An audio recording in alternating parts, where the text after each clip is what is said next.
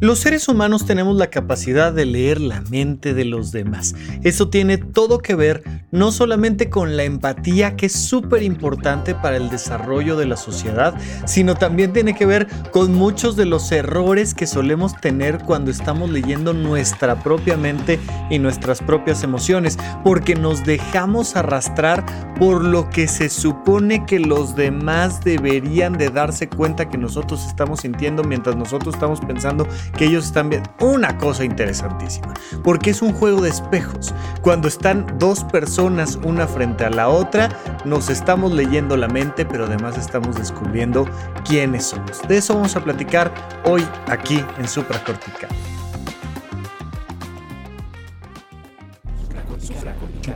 Supracortical. Supracortical. Supracortical. Con el médico psiquiatra Rafael López. Síguelo en todas las redes como arroba Rafa Rufus. No olviden que Supracortical es parte de Sonoro y que puedes encontrar la página de Sonoro www.sonoromedia.com para escuchar todas las producciones que tiene Sonoro y Supracortical es solo una de ellas. Les doy la bienvenida a Supracortical, yo soy el doctor Rafa López, el día de hoy vamos a platicar sobre la teoría de la mente. Y me encanta porque, porque ya solo el título, ¿no? Suena así como, wow, debe ser una cosa interesantísima. Y sí que lo es, pero sin embargo tampoco es para tanto. No vamos a hablar de nada realmente mágico, sino al contrario, muy, muy, muy científico. Y de inicio entender esto que cuando llamamos una teoría de la mente, es como cuando hablamos de la teoría de la relatividad no es que sea una teoría, es que está más que demostrado. Por supuesto, como todo en la ciencia tendrá sus ajustes y demás, pero no es una teoría en el sentido de, ay, pues a mí se me hace que como que debe de ser así y a alguien más se le hace como que no, sino que es algo que hemos ido observando a lo largo del desarrollo de las neurociencias que tiene todo que ver con nuestra manera de relacionarnos con los demás. Esto es súper interesante y vamos a llegar hasta el tema de las neuronas espejo, pero de inicio entender esto. Así es el título, así se llama este conjunto de conocimientos eh, propios de la neurociencia que es la teoría de la mente. Si te interesa, por supuesto, puedes buscar mucho más contenido aparte de este en internet y te vas a encontrar con cosas bien interesantes que tienen que ver con neurociencia pura y dura.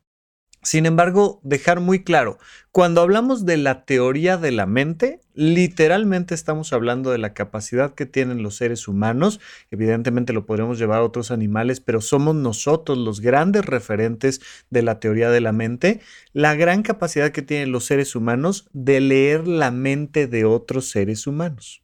Por supuesto, es mucho más frecuente que nosotros humanos leamos la mente de otros animales, de un perro, de un gato, de un caballo, no, es como de puedo generar una imagen mental de lo que estás sintiendo y te veo cara a ti que eres un tigre de bengala de que me quieres cenar y eso me preocupa y te lo veo en los ojos, o sea, te lo puedo leer. O esto, por supuesto, llevado a otro extremo completamente distinto, esto que se dice mucho de las mujeres, ¿no? Esto hay que tener cuidado porque por supuesto que hay un sesgo de género y que si le metes ahí este factor adecuado del análisis del género, pues no aplica. Esto no es cierto que las mujeres, por ser mujeres, tengan un sexto sentido. Pero ¿cuál es ese famoso sentido femenino? ¿Cuál es ese sexto sentido de las mujeres? Bueno, pues que derivado de la cultura que tenemos, ellas han desarrollado muchas más capacidades que nosotros, porque pues, vivimos en una sociedad machista que, que, nos impide, que les impide tanto a ellas tener ciertas experiencias que tenemos nosotros como al revés, cosa que no está nada bien, pero pues que claro, es muy común que en general en México, en Latinoamérica, en buena parte del mundo, este machismo que tenemos en general haga que las mujeres desarrollen más capacidad para observar detalles y entender el simbolismo de esos detalles, de un gesto, de un tono, de un tema de conversación y no de otro, de un tipo de ropa, de un accesorio, de un tiempo, de un horario, de un ritmo, y tienen muchísima más experiencia que la mayoría de los hombres en general, no por eso excluimos a los hombres ni incluimos al 100% de las mujeres,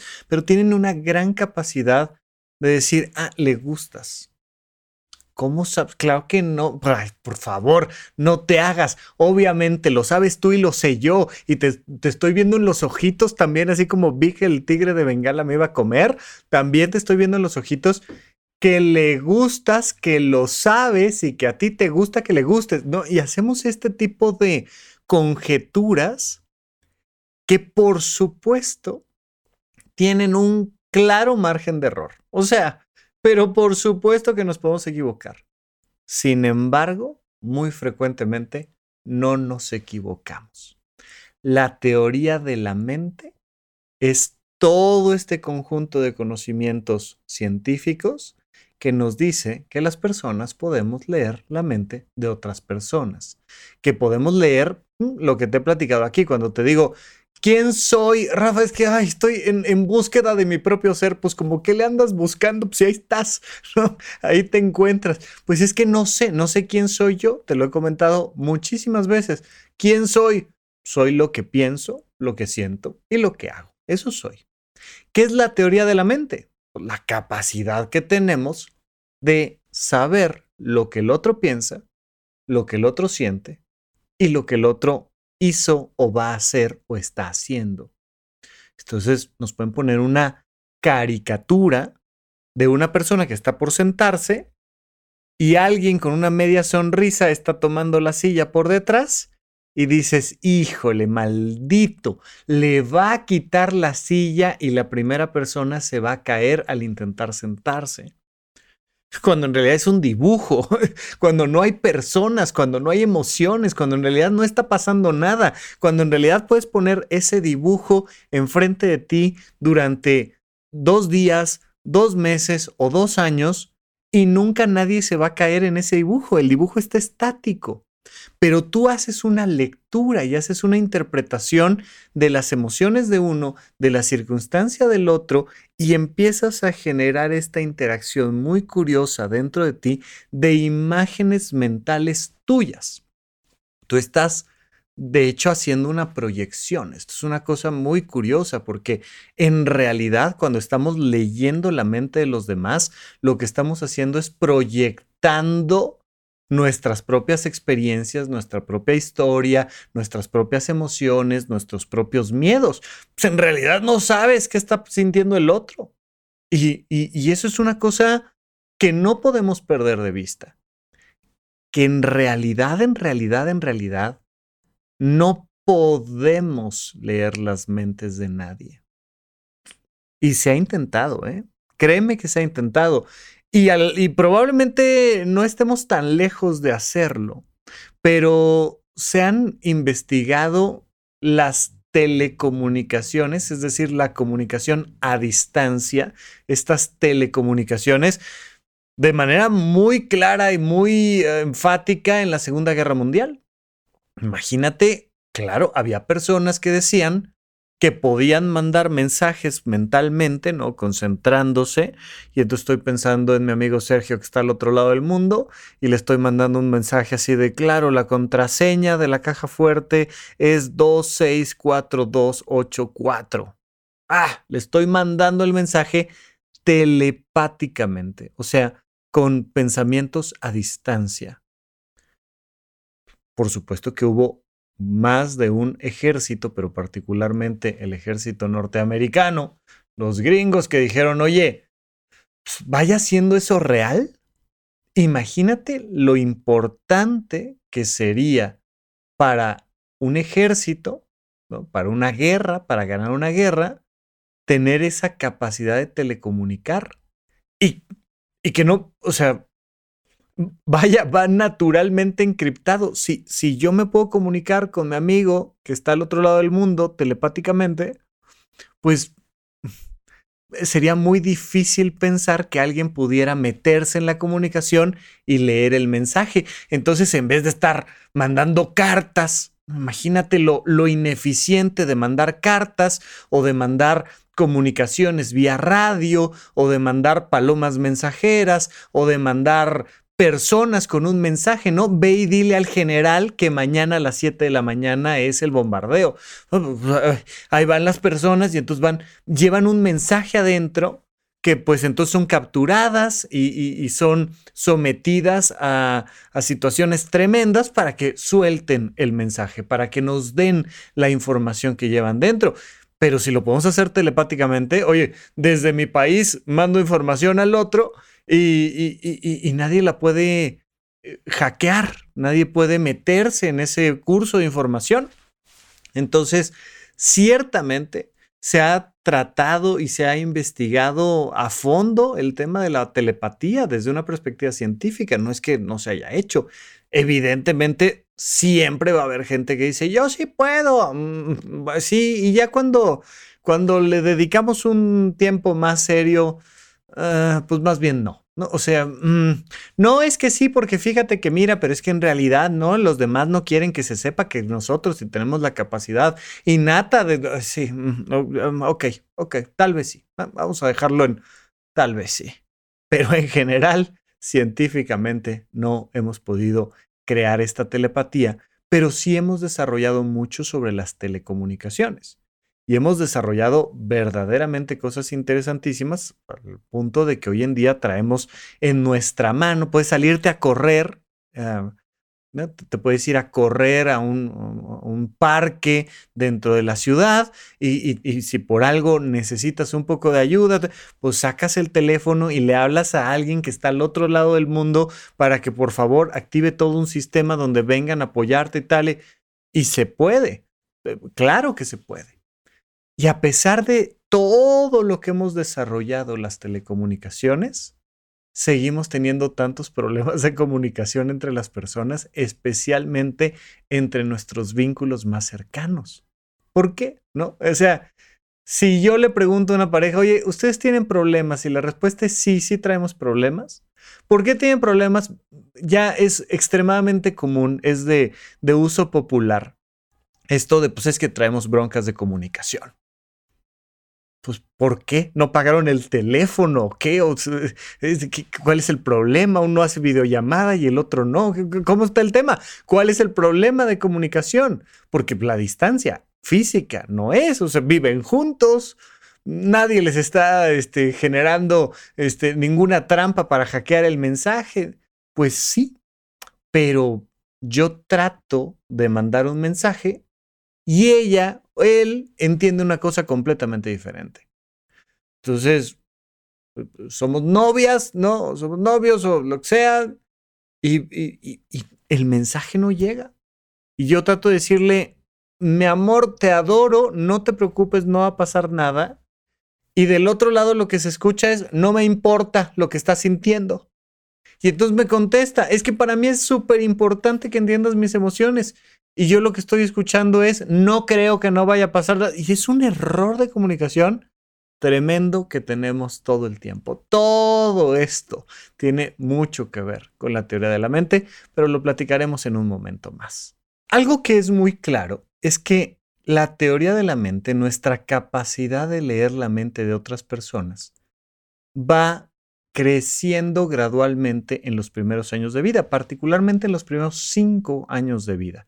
Eh, antes de los 18 años, eh, perdóname, antes de los 18 meses de edad, o sea, un recién nacido que acaba de llegar a este mundo y viene nuevo de paquete, pues de ahí al año de edad no tiene esta teoría de la mente.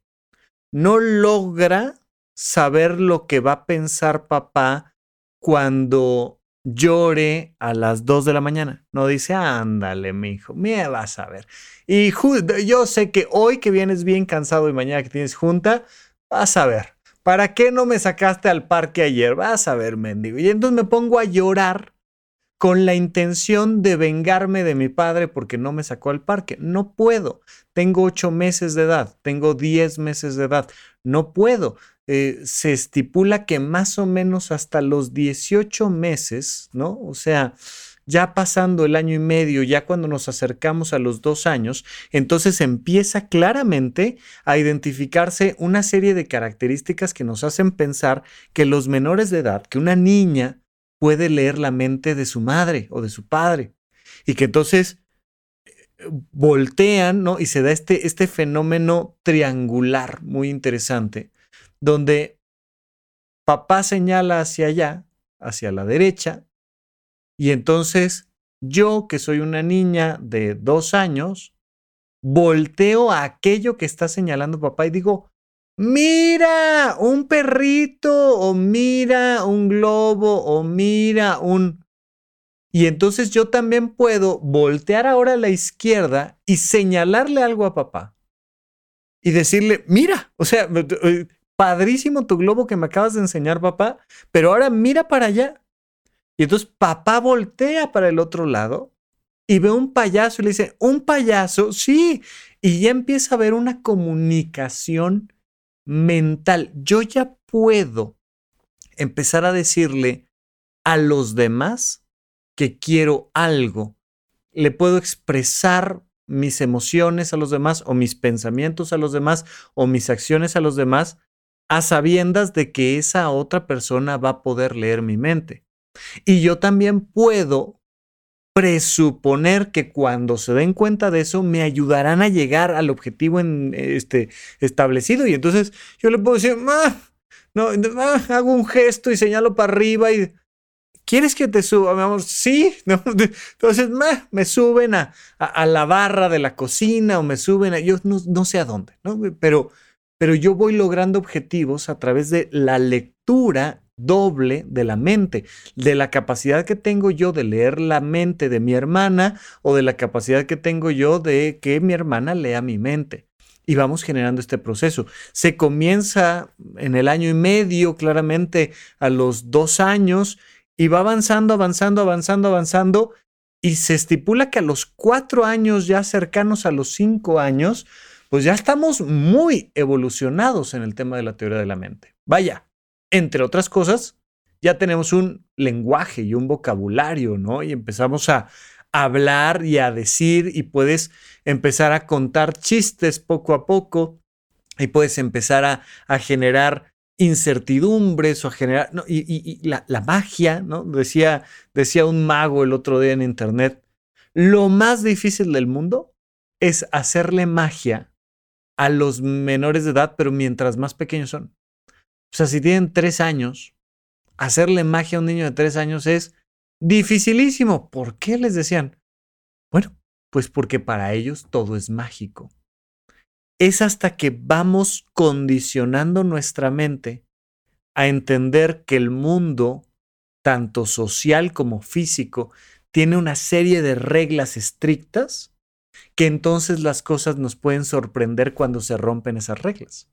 Y entonces Wingardium Leviosa, ¿no? Y te pones a levitar una, una pluma y entonces es como, oh, oh espérame, espérame, yo vengo de un mundo donde las cosas no levitan y esta cosa levita, o sea, está volando, wow. Y me sorprende. Pero pues, pues para una personita de tres años, que algo levite o deje de levitar, pues, está igual. Todavía no entiendo las reglas claras del mundo. Y es hasta que voy desarrollando mi teoría de la mente que empiezo a decir, no, no, espérame, no, no, no, no, aquí alguien me está engañando. Las cosas no levitan. Y ese que además tiene sombrero de copa, para mí que es un mago. Y yo creo que mi mamá que trae la cámara y me está, ¿no? Con el celular me está grabando, para mí que lo que está pasando es que aquí me están jugando un cuento y entonces el mago y, y empiezo a entender el sistema por el contexto. Y empezamos a darnos cuenta de que el contexto importa. Y se va desarrollando este proceso de la teoría de la mente, ¿no? Y entonces gradualmente empiezas a leer las intenciones de los demás, empiezas a detectar los deseos de otras personas, empiezas a jugar juegos simbólicos Y entonces, ah, a que yo soy tal cosa y tú eras de esta manera y vamos a jugar entonces al bombero, pero entonces tú estabas en la Casper y empezamos a crear mundos de imágenes mentales. Hay, hay un libro muy lindo de Damasio que se mete profundo al tema de la conciencia que se llama Sentir y Saber y donde hace una exploración interesantísima sobre lo que significa la mente y la conciencia. Te lo, te lo recomiendo bastante. Eh, si bien no estoy muy de acuerdo en su definición de conciencia, yo uso una distinta. La verdad, el libro está bastante, bastante lindo y te dice, mira, la mayoría de los seres vivos no utilizan imágenes como las usamos los seres humanos. Los seres humanos utilizamos imágenes. Cuando yo te hablo del libro de Damasio, de Sentir y Saber, tú te puedes imaginar el libro. Va a ser muy diferente cuando por primera vez entres a internet y veas la portada o te lo encuentres en una librería y pero yo ya te puedo decir que Sentir y Saber es un libro de un divulgador de la ciencia, de las neurociencias, y que habla sobre la conciencia. Y tú puedes imaginarte esto, ¿no? O sea, si yo, si yo te digo eh, eh, eh, que, que, Da Vinci estaba buscando dar un, una forma en particular a la sonrisa de la Mona Lisa para crear una especie de incertidumbre en el espectador, tú te puedes imaginar a Da Vinci y a la Mona Lisa y al Louvre y al Museo del Louvre y a la gente que va y lo ve. Y tú y cómo, cómo te sentirías tú si estuvieras frente a esa imagen y y esto es un mundo mental. Es una revolución cognitiva interesantísima porque pues todos los seres vivos perciben y responden al entorno. Pero nosotros creamos mundos mentales y podemos hacer cosas como el cine o el teatro y podemos entrevistar al director o a la directora de la obra y nos puede decir, sí, la verdad es que para mí era muy interesante eh, poner el énfasis en las personas pobres de, Sao Paulo, donde la gente pues eh, frecuentemente hace esto y tal. Y te empieza a contar la, la, historia y tú no has visto la película, pero ya te creas una imagen de cómo va a estar, si te gusta o no te gusta. Y, tenemos este mundo mental, este, este proceso simbólico. Bien, ahí está. Ahí está la teoría de la mente. Somos capaces de leer las interpretaciones de los demás sobre nosotros. Somos capaces de inferir estados emocionales. Podemos apoyarnos en el contexto. Pero hay muchas personas, sobre todo en el mundo de la filosofía, que dicen, ah, ah, no es cierto. En realidad, no podemos leer la mente. Y de hecho nos equivocamos todo el tiempo. Y nos equivocamos no solo a leer las intenciones de los demás. Y pues, ¿qué pasa? Que mi madre o mi padre eh, creen que yo me dedico a lo que me dedico por esto y en realidad, en realidad, yo no les he contado, pero me dedico a lo que me dedico por esto otro. Y ellos están pensando que yo voy a cometer este error, pero no lo voy a cometer. Tal. Y yo empiezo a darme cuenta de que mientras me voy clavando en el detalle, es prácticamente imposible leer la mente de nadie. Absolutamente de nadie. Oye, ¿por qué esa persona está llorando en un funeral? A ver, obviamente, si está en un funeral y si el que está en la caja es el abuelo y ella es la mayor de las hijas del abuelo y es mi madre y pues yo puedo asumir que está llorando en un funeral porque se le acaba de morir su padre. Y no. Y resulta que hay otras 600 cosas que pueden hacer llorar a una persona en un funeral, pero muchísimas. Y nos equivocamos. Y mientras más cerca estamos de las personas, más nos equivocamos. Y mientras más temas tenemos que comunicar con las otras personas, más nos equivocamos. Y nos vamos dando cuenta de que no, o sea, no, ¿cómo me engañó? Nunca lo vi venir. Oye, pues, todos los demás nos dimos cuenta de que ya andábamos en eso hace cinco años y tú no te diste cuenta, jamás lo vi. Si vives con él, hombre, pues no me di cuenta. No me digas, no. ¿Cómo? ¿Cómo no te diste cuenta? ¿O cómo no pudiste transmitir el mensaje? Y esto que pasa muchísimo en los divorcios, ¿no? Que es, pues, ¿a qué hora nos pasó todo esto, hombre? Pues no sé. Pues, ¿qué no te diste cuenta que yo me sentía así? Pues no. ¿Y tú no te diste cuenta que yo estaba de esta manera? Pues yo tampoco. ¿Y, y, qué onda? ¿Qué onda con nuestra falta de empatía? Vamos a platicar un poco más de eso cuando regresemos de un corte aquí a supracortical. ¿En dónde, cuándo y para qué escuchas supracortical? Comparte tu experiencia en redes sociales para que más personas conozcan este podcast. Sigue al Dr. Rafa López en todos lados como arroba Rafa Rufus.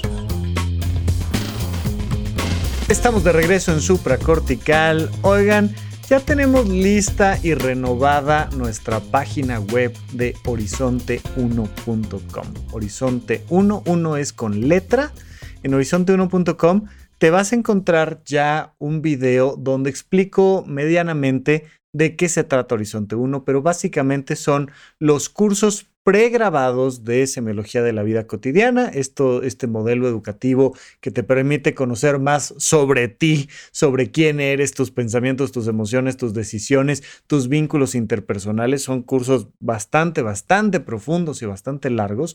Los desarrolló el doctor Alfonso Ruizotto, los expongo yo, un servidor, el doctor Rafael López, y además tenemos otros cursos pregrabados. Tenemos los cursos de semiología de la vida cotidiana, tenemos el curso de finanzas personales, el de Pepe Valdés de Organización y Productividad y tenemos un montón de actividades virtuales en tiempo real. Nos conectamos por Zoom en sesiones de preguntas y respuestas y tenemos otras actividades como cine, debate, taller de lectura, clases de yoga, un montón de cosas.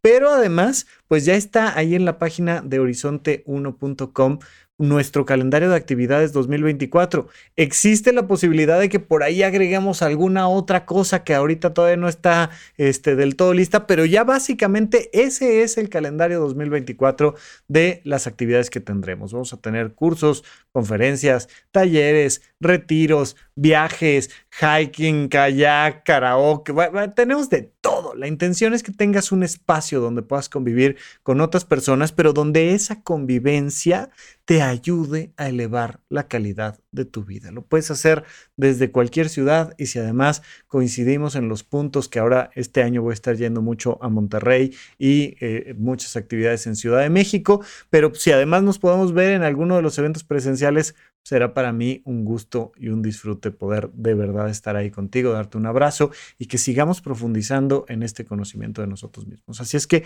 te dejo la invitación para que visites la página web de horizonte1.com. Estamos planeando incluso tener algunas sesiones virtuales libres, abiertas, para que suscriptores y no suscriptores puedan entrar y conocer cómo son estas dinámicas que para nosotros son de verdad una lindura. Estamos súper contentos de todo este proceso. Pero bueno, seguimos adelante un poco con esta temática que estábamos platicando.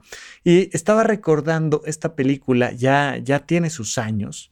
Eh, cada vez se hace más real y probablemente vaya envejeciendo mal, pero con inteligencia artificial la capacidad de, de, desarrollar a un personaje que se hace famoso y que va a dar un concierto engañando a todo el público, haciéndolos pensar que en realidad es una persona que sí existe. Y esta película Simón con Al Pacino, donde surge una frase que es muy clara, que dice, mira, engañar a una persona es muy difícil, pero engañar a 100 mil personas es muy fácil. Entonces, si haces un estadio y les vas más o menos contando una historia, todo el mundo se lo cree. A mayor distancia, más funciona la teoría de la mente. Es decir, es mucho más fácil que yo vaya en eh, uno de los vagones del metro y que algo suceda y que entonces pueda yo entender lo que todo el mundo va a hacer o que podamos ver una jugada en un estadio, estamos en el estadio de fútbol y hay una jugada y hay una falta y el árbitro dice que no hubo falta. Y entonces podemos darnos cuenta de lo que todo el estadio sintió y la rechifla que se hace y tal y lo que estamos pensando. Y claro, por supuesto, ya viste que sí, árbitro vendido, no sé qué. O un gesto, de repente un jugador hace un gesto eh, y, hace un, esto que cuando yo era niño se volvió muy famoso, esto como de arrullar a un bebé, ¿no? Es este gesto de poner los, los brazos medianamente entrecruzados enfrente y hacer un bamboleo como de una cuna. Y entonces, ¡ay! Le dedicó el gol a su recién nacido, a su hijo recién nacido. ¿Cómo sabes? Pues por el gesto y todos nos dimos cuenta y nos queda perfectamente claro entonces que es un padre amoroso y presente y que le interesa muchísimo su familia. Pues de lejos, porque de cerca quién sabe, ¿no? Ahora sí que caras vemos, ¿no? Y, pero las intenciones, los corazones eh, son desconocidos para nosotros y tenemos estas frases de, de, que caras vemos, pero corazones no sabemos, intenciones no sabemos, y que nos marca una cosa que no podemos olvidar, que es que mientras más analizas a detalle, menos capacidad real tenemos de leer la mente de los demás. ¿Y eso qué? Bueno, que a ver si ya dejamos de andar juzgando a los demás. Porque en realidad no los conocemos. Aunque sean tus hijos, aunque sea tu pareja, aunque sean tus padres, aunque sea tu mejor amigo, aunque sea... Hay N cantidad de circunstancias donde no sabes por qué ella hizo tal cosa y por qué él pensó la otra. ¿Y por qué no trajo lo que le pediste del súper? ¿Y por qué sí hizo aquello que dijo que no iba a hacer? Y, ¿y sabes qué?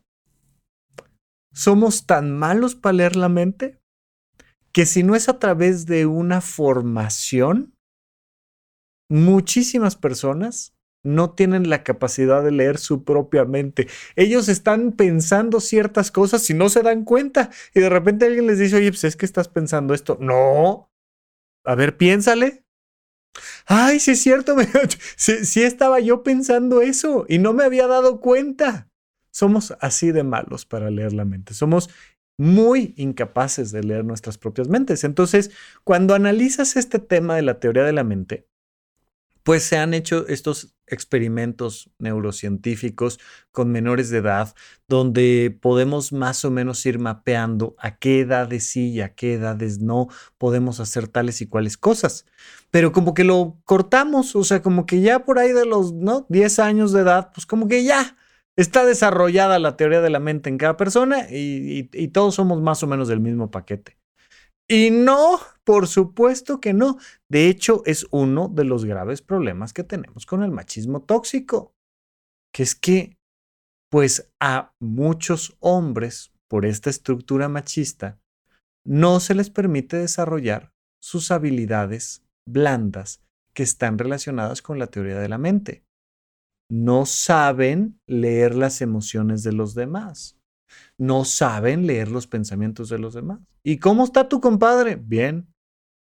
Pero bien, ¿cómo? Oye, está pasando por un divorcio. La, empresa trae una bronca. ¿Cómo que bien? Pues bien, no sé, fui, lo vi, nos echamos tres cervezas, me regresé a la casa. Él no sangraba por ningún lado, pues está bien, ¿no? O sea, pero ¿qué siente? ¿Qué piensa? ¿Qué, qué va a hacer? Pues, ni siquiera se me ocurrió preguntarlo. Pues, ¿Cómo no se te ocurrió preguntar? A eso te mandé a enterarte del chisme, hombre. Y tú no, no, no, no me cuentas nada. Pues no, porque, porque a lo largo de esta educación machista que tenemos, a los niños se les ponen actividades donde la comunicación es distante y gutural, ¿no? Les digo siempre, oye, pues, estamos jugando fútbol, y el otro está a cinco metros de distancia y lo más que le puedo comunicar de mi sentir y mis necesidades es pásamela. pásamela. Eso significa que yo estoy mejor posicionado para meter el gol y ya. Y lo grito. Mientras que a las niñas, como no les permitimos otro tipo de actividades, y entonces, no, traes vestido y calcetas blancas y no te ensucies y, y te juzgo mucho por cómo te ves y por la imagen y Entonces lo que hago es que te dejo ahí sentadita, ¿no? Afortunadamente estos roles de género van rompiéndose cada vez más y van fluyendo y cada vez más tenemos eh, eh, personas y personas que van desarrollando habilidades blandas independientemente de su género y, habilidades físicas independientemente de su género, pero en mucho y en muchos sentidos seguimos todavía repitiendo estas estructuras donde es de, pues, pues estoy aquí sentada y no me puedo mover a ningún lado ¿Qué hago? Pues que juego con mis amiguitas y jugamos a lo que pensamos y a lo que sentimos y a lo que juegan y piensan nuestros personajes. Y entonces la Barbie, y entonces el Ken, y entonces platicaron, pero entonces se fue a su casa, pero entonces no sé qué, pero es que le dijo no sé qué, y es su cumpleaños y le trajo y no. Y van desarrollando estos procesos. Entonces, algo que te quiero recomendar, ¿no? Punto número uno es, date cuenta de que en realidad, en realidad, en realidad no tenemos la capacidad de leer la mente de los demás y muchas veces ni siquiera la nuestra propia. No podemos.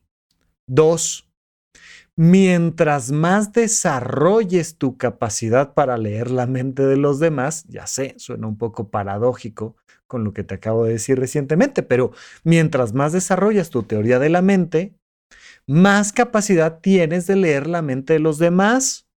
Y si tú eres buena persona leyendo la mente de los demás, si tú eres una persona con capacidades de leer la, mente de los demás, pues vas a mejorar tus vínculos interpersonales. Esta es la parte interesante.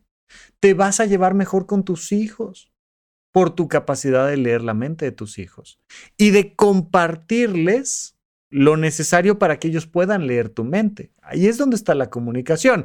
Y entonces, ¿qué pasa con las relaciones de pareja? Que las relaciones de pareja mejoran.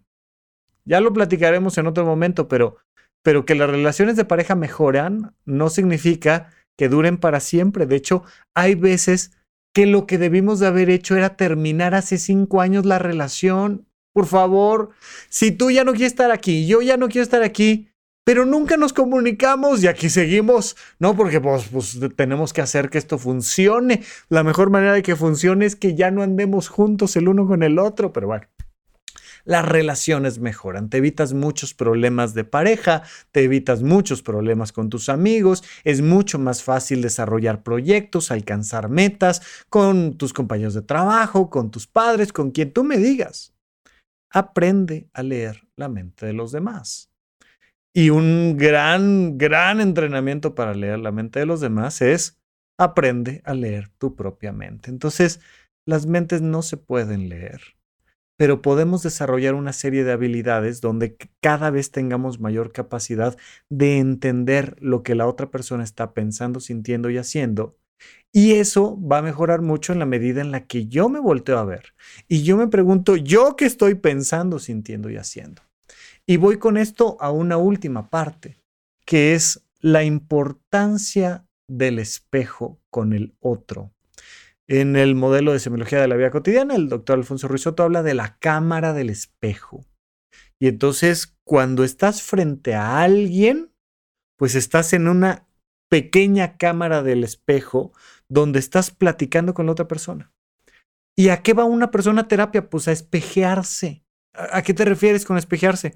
Pues a saber lo que piensa, lo que siente y lo que hace. Pero necesitan del terapeuta que tiene una cierta formación para espejearte y entonces de repente el terapeuta te dice, pues mira, de la historia que tú me estás contando, yo veo este tema, este tema, este tema y este tema. Y si unimos los puntos, pareciera que le tienes miedo a que te controlen las figuras de autoridad.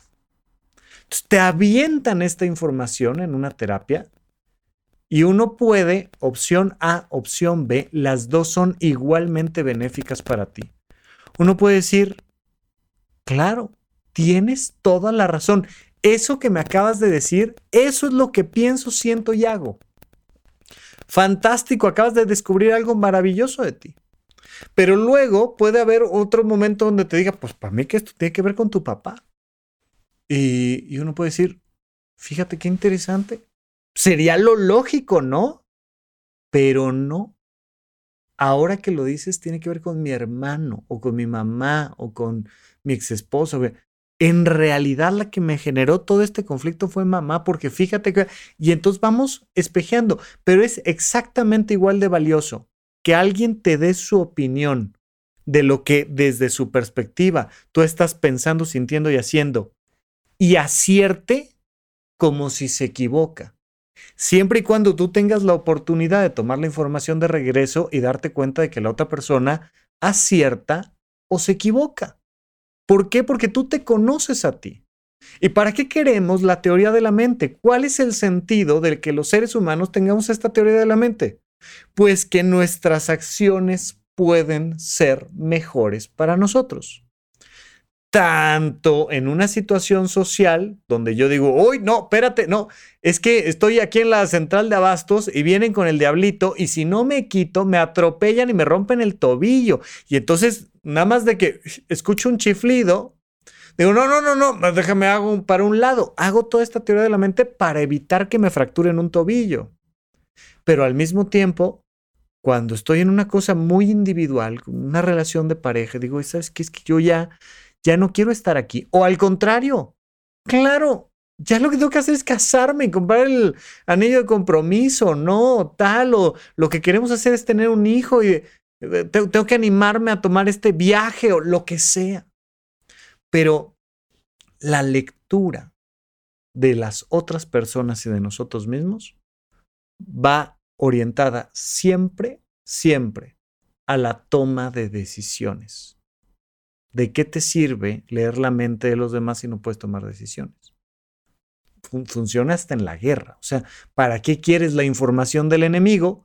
Pues si no es para mover las tropas hacia el este o resguardarse en el cuartel o es para tomar decisiones. Es esto que, que en la milicia llaman inteligencia, que, que yo no le veo mucho de inteligente a la guerra, pero que le llaman inteligencia y que la podemos aplicar en nuestra vida, que es, oye, ¿y si utilizamos la información que tenemos para tomar decisiones? Hacia allá vamos siempre.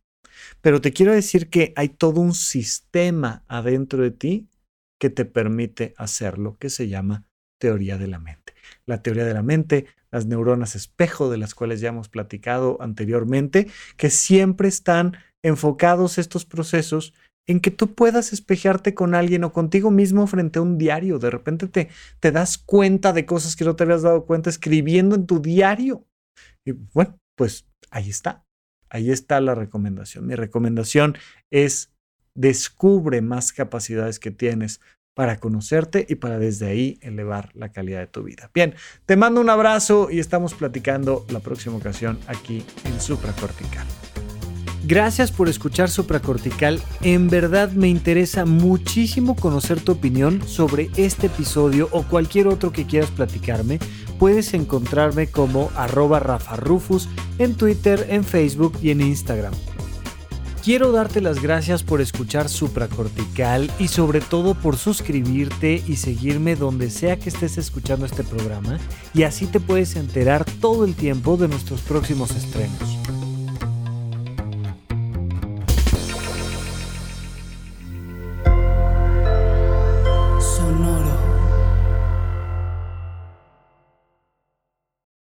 Lucky Land slots, you can get lucky just about anywhere. This is your captain speaking. Uh, we've got clear runway and the weather's fine, but we're just going to circle up here a while and uh, get lucky. No, no, nothing like that. It's just these cash prizes add up quick. So I suggest you sit back, keep your tray table upright, and start getting lucky. Play for free at LuckyLandSlots.com. Are you feeling lucky? No purchase necessary. Void where prohibited by law. 18 plus terms and conditions apply. See website for details. ¿Quieres regalar más que flores este Día de las Madres? The Home Depot te da una idea. Pasa más tiempo con mamá plantando flores coloridas, con macetas y tierra de primera calidad para realzar su jardín. Así sentirá que es su día todos los días. Llévate tierra para macetas Bigoro por solo $8.97 y crece plantas fuertes y saludables dentro y fuera de casa. Recoge en tienda y sigue cultivando más momentos con mamá en The Home Depot. Haces más, logras más.